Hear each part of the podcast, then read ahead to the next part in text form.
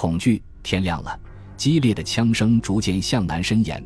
山下我军大部队迅速通过浮桥，敌方只留下一些省队、县队和民兵迟滞我军进攻。正规部队迅速收缩至古柳、宝胜、古山西山各要地，并逐渐开始采取防电子侦察措施。队长下达命令：下午两时，搭载炮兵部队车辆向宝胜方向前进，通过对敌营、连部弹机的侦察。尽快掌握敌王牌英雄师三百一十六师之师部及所属一四八团、一七四团和炮兵一八七团的位置。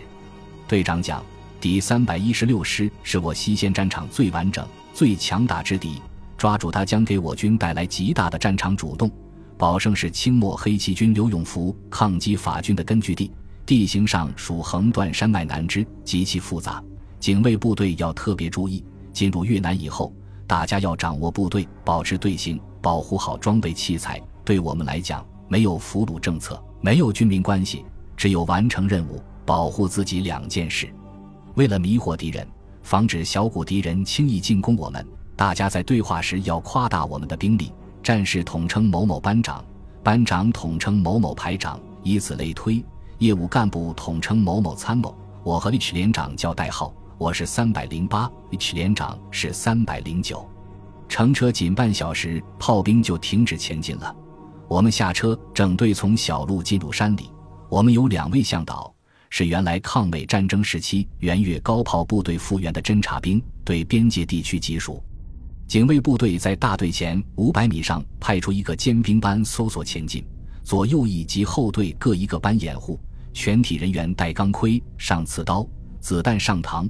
为夜间便于识别，左臂绑白毛巾，前进不到十分钟，从一座小山包开始，战争的残酷性就展现在我们面前。地面上炮弹坑一个接一个，尸体散落在山道上，有敌人的，也有我们的，那绝不是大家在电影里看到的情景。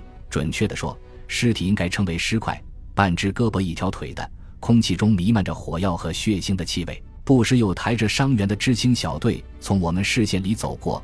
传来伤员痛苦的哭叫声，一只钢盔里盛着半个头颅，那头颅上只剩下一只眼睛，暴突着瞪向天空。走着走着，大家的情绪开始低落，有的人眼圈红红的，有的人脸色苍白，有的人拿帽子捂着鼻子和眼睛，更有些人竟要别人搀着才能走。队形开始有点乱了。是呀，我们是一群和平年代长大的青年。很多人出生于养尊处优的干部家庭，当兵的目的是为了逃避下乡和奔个好前途。在这之前，有些人连死人都没见到过。而现在，我们闯进了战场，看到了硝烟和血腥，想到也许分钟后自己也就变成了那破碎的尸块，我们怎能不恐惧？怎能不震撼？原先的那一点点思想准备根本不足以抵御这震撼。我们不怕死。但谁也没想到可能会死的那样难看，那样惨。在太阳将要落山之前，我们终于爬上了一座高高的山顶。山下南面的丛林里，枪声激烈的响着。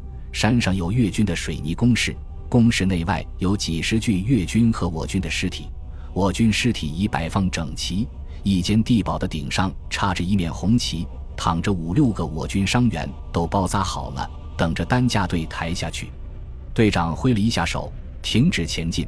三百零九组织搜索一下附近，监听组开两台机子听一下，后勤组去照看一下伤员，顺便了解一下情况。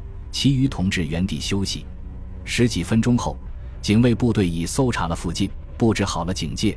队长在我军烈士身边转了几圈，高叫了一声：“全体集合，以我为中心列队。”我们列队站在烈士们跟前，队长开始讲话。整理军容风纪，立正，向烈士敬礼，礼毕。同志们，我们已经进入战场。山下十三军的指战员们正在奋勇战斗。经过几小时的战地行军，大家都看到了，也明白了什么叫战争。我看有些人害怕了，草鸡了，是不是？没关系，第一次嘛。同志们，我们不是野战军，我们是在人家后面跟进，看看野战部队吧。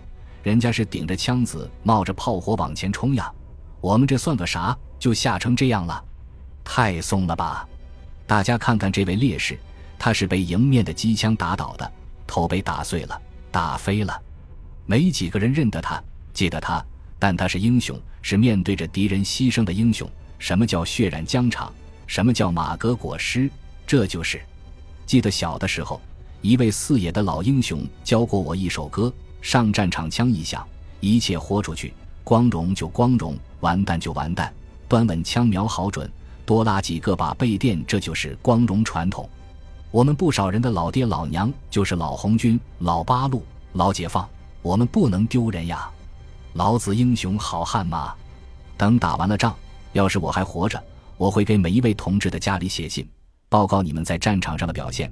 到时候让老人家自豪还是丢人，全靠你们自己个儿。